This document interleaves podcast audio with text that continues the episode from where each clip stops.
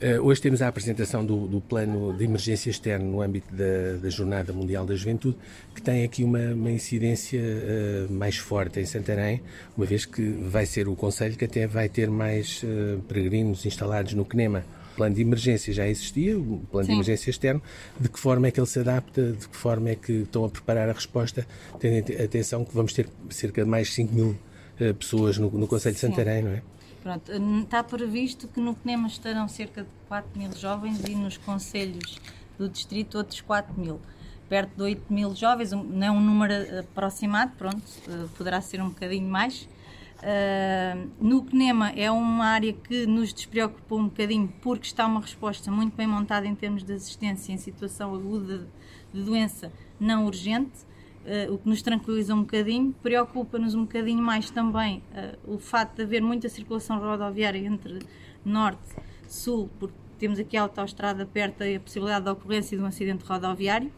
O plano de emergência e catástrofe, o plano de emergência externo já existia, está definido, porque não está preparado só para a Jornada Mundial da Juventude, mas também para a eventualidade da ocorrência de outro tipo de situação de exceção, de crise, com multivítimas.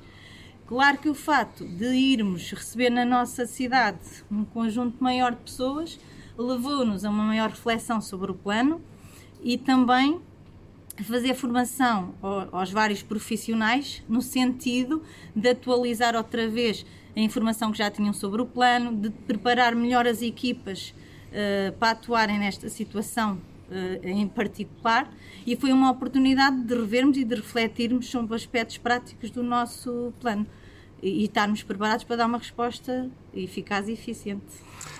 Quer dizer que a população pode ficar, a população aqui do, dos conselhos abrangidos pelo hospital, pode ficar tranquila que, além da, da, resposta que já é esperada e que o hospital já dá, uh, vai haver atenção especial a esta uh, situação excepcional da jornada, não é? Sim, eu penso que a população pode ficar tranquila, estamos preparados, mantemos a nossa capacidade de tratamento de situações urgentes e emergentes estamos organizados, temos, eh, a nossa estrutura está bem montada e podemos tranquilizar a nossa população porque vamos conseguir dar resposta às suas necessidades de saúde urgentes. Obrigado. Nada.